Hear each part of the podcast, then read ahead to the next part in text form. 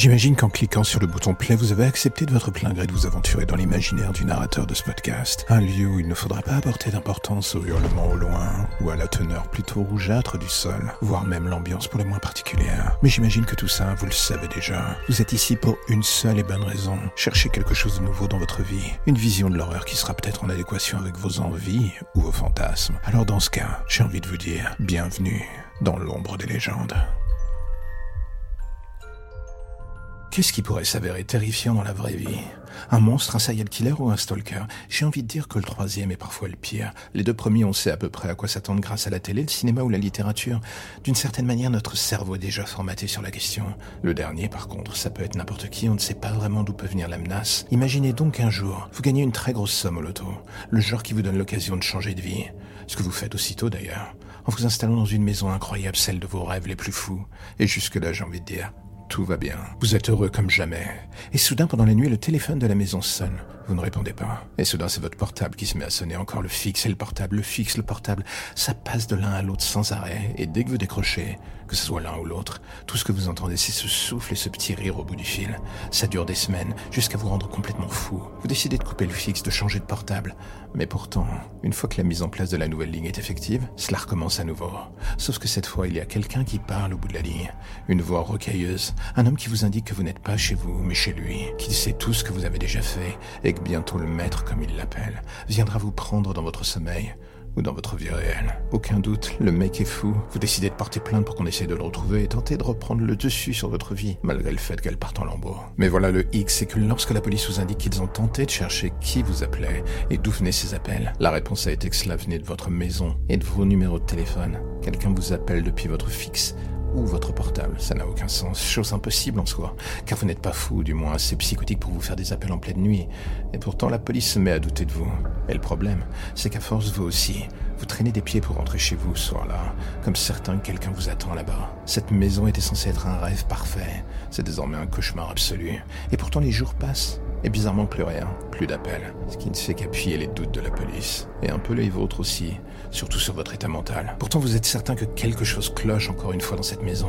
Ce sentiment que des objets ne sont plus à leur place, qu'on vous observe en permanence. Et un soir en plein milieu de la nuit, et malgré les médicaments que vous aviez pris pour dormir, un bruit sourd vous réveille. Vous ouvrez difficilement les yeux et là, vous les voyez dans votre chambre. Ces silhouettes masquées, vous n'avez même pas le temps de réagir qu'elles s'emparent de vous. Et l'une d'elles vous assomme. La dernière chose que vous entendrez, c'est la voix de l'homme au téléphone. Il vous dit délicatement que le maître veut enfin vous rencontrer. Ce sera la dernière chose que vous entendrez d'ailleurs, avant de disparaître définitivement sans laisser de Tout comme les anciens locataires de cette maison qui eux aussi avaient du jour au lendemain été effacés de notre monde. Mais cela, l'agent immobilier s'était bien gardé de vous le dire, et avait d'ailleurs l'intention de faire la même chose avec ce petit couple, quand six mois plus tard, il entama avec eux à nouveau la visite de cette demeure.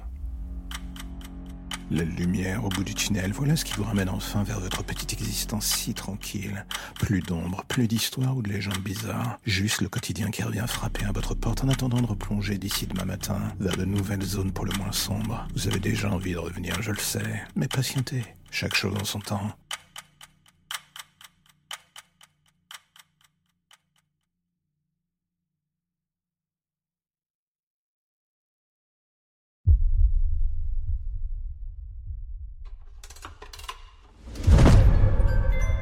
J'imagine qu'en cliquant sur le bouton play, vous avez accepté de votre plein gré de vous aventurer dans l'imaginaire du narrateur de ce podcast. Un lieu où il ne faudra pas apporter d'importance au hurlement au loin, ou à la teneur plutôt rougeâtre du sol, voire même l'ambiance pour les moins particulière. Mais j'imagine que tout ça, vous le savez déjà. Vous êtes ici pour une seule et bonne raison. Chercher quelque chose de nouveau dans votre vie. Une vision de l'horreur qui sera peut-être en adéquation avec vos envies ou vos fantasmes. Alors dans ce cas, j'ai envie de vous dire, bienvenue dans l'ombre des légendes.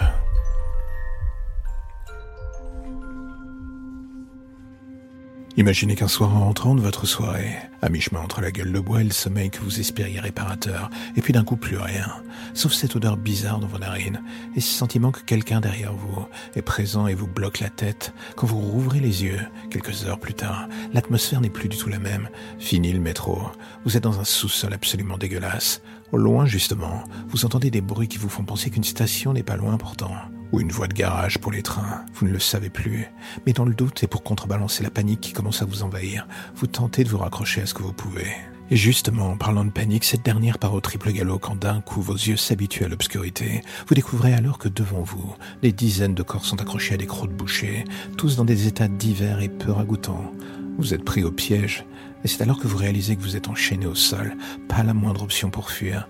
Il va falloir faire preuve d'intelligence et de courage. Mais le souci, et là personne ne peut vous en vouloir de ressentir cela, c'est que vous n'êtes pas du tout dans un film. Vous n'êtes pas un super-héros qui va briser ses chaînes et trouver un moyen de s'enfuir, non. Vous êtes un monsieur tout le monde dans un charnier. Vous venez de vous pisser dessus et votre rythme cardiaque est en panique, tout comme vous d'ailleurs. Vous ne savez pas quoi faire. Et ce qui vous fout en encore plus d'ailleurs, c'est le fait de ne pas contrôler cette petite voix qui ne cesse de vous hurler dans l'oreille. Tu vas crever, mec. La vérité, c'est que vous n'avez pas envie de finir là, comme ça. Vous n'aviez pas prévu une fin aussi merdique. Mais alors que les minutes passent, ce qui vous rend encore plus fou, c'est justement que rien ne se passe. Vous êtes seul, avec juste ces dizaines de cadavres pour vous tenir compagnie. Votre esprit est en fusion, vous essayez de voir les scénarios possibles pour fuir. Mais la vérité, c'est que rien n'est viable. Et ce qui vous rend encore plus fou dans ce merdier, c'est que l'homme ou la chose qui vous a conduit ici n'est pas là. Il ne revient pas. Mais soudain, sous un corps, quelque chose vous apparaît. Une chose qui brille dans l'obscurité. Vous tentez de vous approcher pour voir. C'est le bout d'une lame, comme si le boucher l'avait cassé en démembrant les corps. Et là, vous vous dites que c'est peut-être le seul moyen de vous enfuir, en essayant d'attaquer vos chaînes avec cela. Et le moins qu'on puisse dire, c'est que vous y mettez du cœur à l'ouvrage, tout part dans la bataille, mais soudain la lame dérape. Et là, d'un coup, elle vous entaille. La douleur est fugace mais vive. Et vous priez pour que ça soit superficiel. Mais il ne faut pas plus de quelques secondes pour que vous compreniez en voyant le torrent de sang s'échappant de votre poignet que vous avez profondément merdé. Désormais, vous n'êtes plus que de la panique à l'état pur. Vous luttez contre vous-même pour ne pas sombrer. Cautériser la plaie? Impossible. Arrêter le saignement Ça va être compliqué. Vous vous faites un garrot tant bien que mal, mais ça n'arrête pas. Vous faites pression, mais vos forces vous abandonnent. La plaie est profonde. Votre vie vous coule dessus au sens propre comme figuré d'ailleurs. Et d'un coup, c'est le blackout. Une petite voix vous dit que vous allez mourir. Et cette fois-ci, vous l'écoutez en fermant les yeux. En les rouvrant bien plus tard, vous vous demandez si vous êtes toujours vivant ou mort, au paradis ou en enfer. Une lumière vous aveugle. Impossible de définir ce qui vous entoure. Tout ce que vous entendez, c'est ce bruit, on dirait celui d'une scie. Vous tentez de bouger, mais votre corps ne répond plus, et là, d'un coup, la lumière se déplace lentement pour laisser apparaître un visage au-dessus de vous. Celui d'un homme avec un masque de chirurgien. Vous ne voyez que ses yeux, et on va être honnête, ces derniers respirent le mal à l'état. Vous remarquez qu'il porte une blouse d'opération, cette dernière est tachée de sang du sol au plafond, et il ne vous faut pas longtemps pour comprendre que c'est le vôtre. L'homme vous regarde une dernière fois et vous remet la lumière dans les yeux. Vous entendez à nouveau ce bruit de. Vous ne ressentez pas la douleur, mais vous savez ce qu'il fait. Il est littéralement en train de vous extraire vos organes. Vous êtes un sac de pièces détachées qu'il va vendre au plus offrant. La dernière chose que vous vous direz avant de mourir est que vous auriez peut-être dû écouter cette intuition qui vous disait de ne pas aller à cette fête ce soir. Soyez sûrement toujours vivant du coup. Dommage. La lumière au bout du tunnel, voilà ce qui vous ramène enfin vers votre petite existence si tranquille. Plus d'ombre, plus d'histoire ou de légendes bizarres. Juste le quotidien qui revient frapper à votre porte en attendant de replonger d'ici demain matin vers de nouvelles zones pour le moins sombres. Vous avez déjà envie de revenir, je le sais. Mais patientez. Chaque chose en son temps.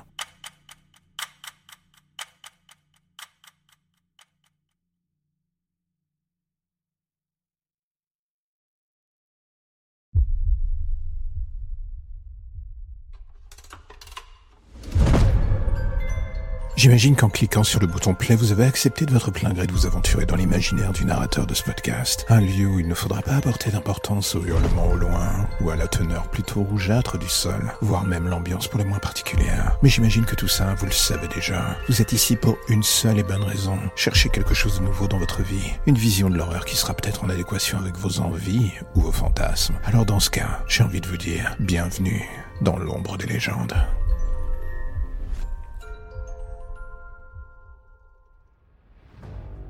Est-ce que parfois vous vous êtes déjà dit pendant la nuit que quelqu'un vous regardait dormir?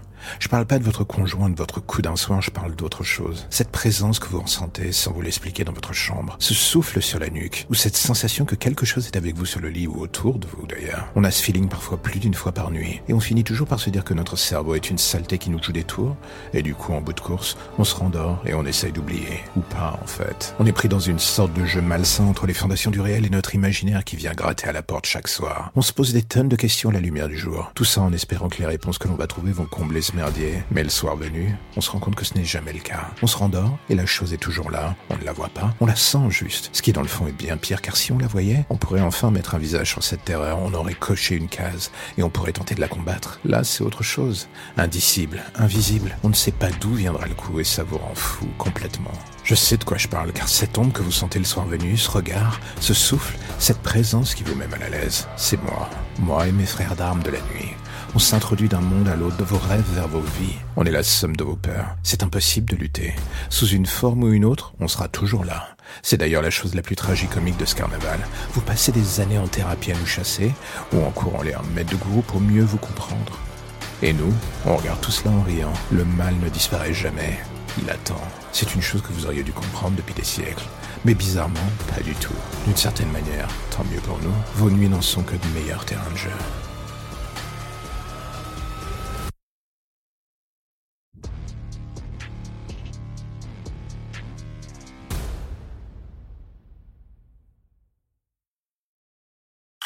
J'imagine que vous êtes venu pour écouter des histoires un peu bizarres, des choses glauques, voire même un brin tordu. Ça tombe bien, vous avez frappé à la bonne porte. Prenez votre lampe torche, faites attention vous allez marcher, et n'écoutez pas les hurlements au loin pendant le voyage qui va suivre. Bienvenue dans l'ombre des légendes.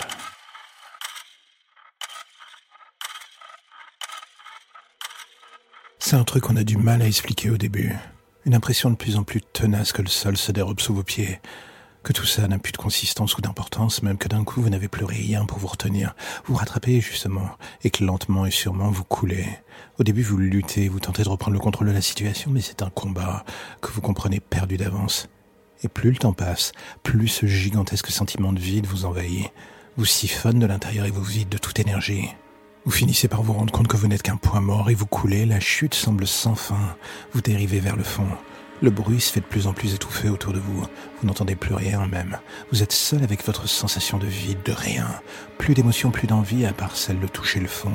Pour que tout cela finisse par cesser enfin. Vous vous dites qu'une fois au fond, justement, au moins vous pourrez fermer les yeux, vous dire que c'est fini et qui sait peut-être qu'il y aura une autre vie après tout ce merdier, une occasion de recommencer. Mais même cela, vous n'y croyez plus. Un peu comme le reste d'ailleurs.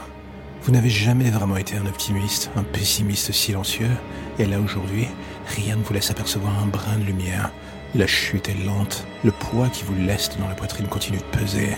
Au début, vous pensiez que c'était votre cœur, mais ça fait des heures qu'il ne bat plus. Des heures ou des minutes, vous n'en savez plus rien. Le temps n'a plus d'emprise depuis que vous avez sauté du pont. La chute avant l'impact vous a semblé sans fin. Vous ne pensiez pas qu'une fois sous l'eau, vous seriez encore vivant. Enfin, même là-dessus, vous finissez par avoir un doute. Pourquoi? À cause de sang autour de vous, tout sang. Vous n'auriez jamais cru que votre corps puisse contenir autant de choses, à défaut d'une envie de vivre.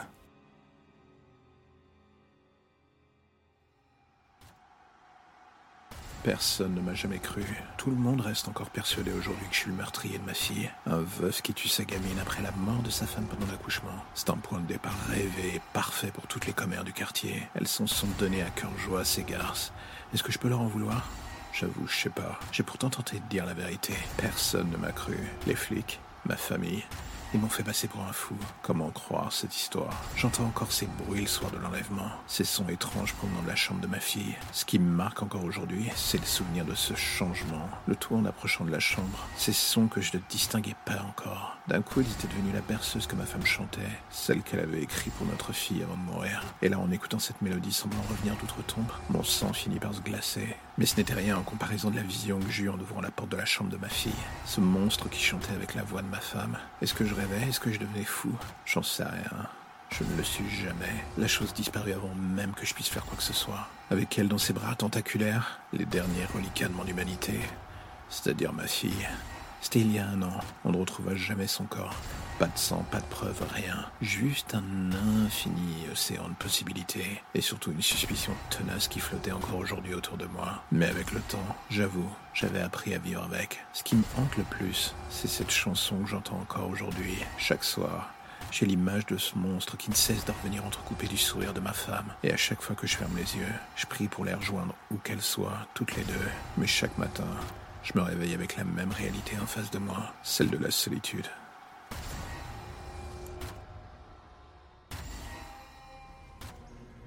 Cela commence toujours par une sensation de bonheur et dépaysement intense. Il pose le casque sur votre tête, la connexion avec le cerveau se fait instantanément. Et d'un coup, on se retrouve en plein dans ses propres rêves ou ses désirs. Plus de limites. Ce programme qui ouvre les portes de notre inconscient. Il n'y a qu'un seul voyageur et conducteur à la fois. Nous, si l'on met le casque, on accepte de tout voir, de tout vivre, de surtout tout ressentir, de revoir les gens qu'on a perdus, de vivre ces fantasmes que l'on n'osait jamais accomplir. Enfin ça, c'est la partie la plus propre de l'iceberg. Et puis soudain, il y a l'autre réalité, celle dont on ne parle pas assez, ce dont le cerveau a cramé, ou du moins fusionné avec le casque. Ces gens qu'on ne pourra plus jamais débrancher. Un marché noir a vu le jour autour de cela. Les plus fous acceptant de prendre le risque de se brancher sur le cauchemar d'un de ces malheureux. C'est la nouvelle drogue à la mode. Le sport de l'extrême. Se brancher sur ces saloperies, c'est accepter de vivre la déchéance, la peur comme jamais, ou tout un tas d'autres formes de déviance atroce. La peur du risque, L'envie de se dépasser dans le cauchemar. Voilà pourquoi je me suis branché sur le casque de ce type. Un ex-dollar. Un homme ayant tué le meurtrier de sa femme. Bloqué en boucle dans la soirée où il découvrit le corps. Une autre vision de l'enfer en quelque sorte, mais c'était justement ce qui me plaisait. Le tout pour mes études de criminologie, c'était parfait. Samantha Jones, la future profiler de choc.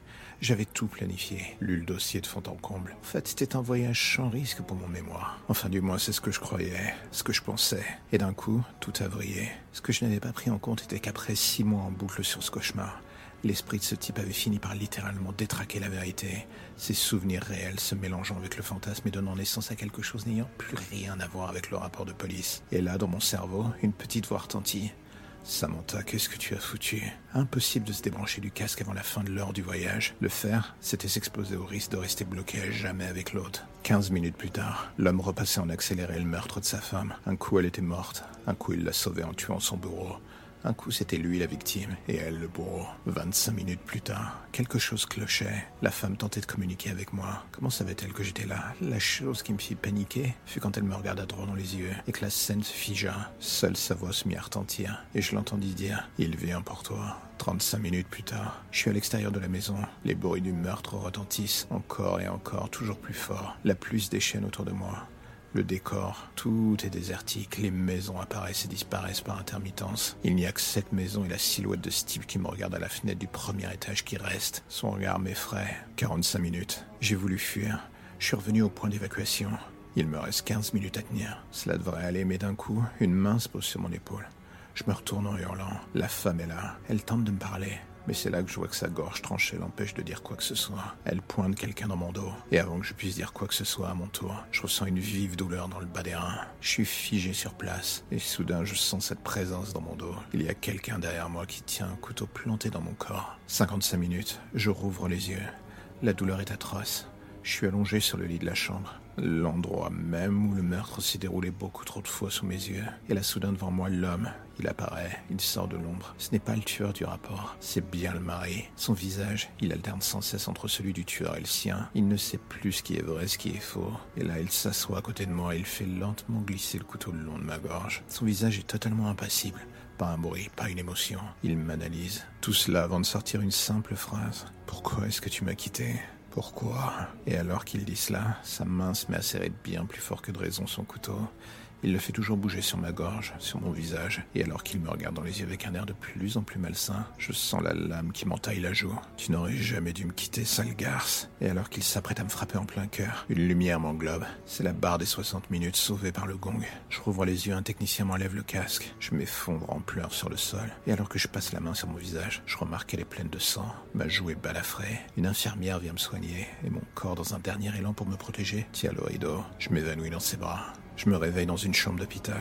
Dehors, le soleil est là et j'entends la vie au loin. Je repense à cette séquence, tout ce que j'ai vécu. Pourquoi est-ce que je suis allé me foutre dans ce merdier? Samantha Jones, toujours à foncer et réfléchir ensuite. Et alors que je tente d'émerger du brouillard du haut médoc, une infirmière entre. Elle vient pour vérifier mon bandage. Et alors qu'elle s'approche de moi, c'est là que je croise son regard. Et soudain, mon cœur se fige, comme le reste de mon corps d'ailleurs. C'est la femme du tueur. Elle me pose la main sur la bouche pour que je ne dise rien et se rapproche de mon oreille. Ne faites pas de bruit, sinon il va venir pour nous.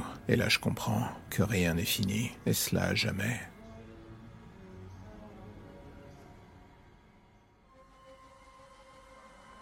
Et voilà, c'est la fin de l'épisode du jour, alors j'ai envie de faire un petit message rapide. Si vous aimez le projet et que vous avez envie de le soutenir, plusieurs options s'offrent à vous. En parler, le partager ou le soutenir via le Tipeee mis en place. Dans les deux cas, que ce soit pour le soutenir d'une manière ou d'une autre, tous les liens pour vous y retrouver sont dans la description de chaque épisode. Impossible de les manquer. Et en attendant le prochain épisode, justement, n'hésitez pas à rattraper ceux que vous n'avez pas encore entendus, voire même à vous refaire une écoute de tous les épisodes. J'ai envie de dire, soyons fous. En attendant, on se dit à bientôt pour de nouvelles histoires plus ou moins sombres.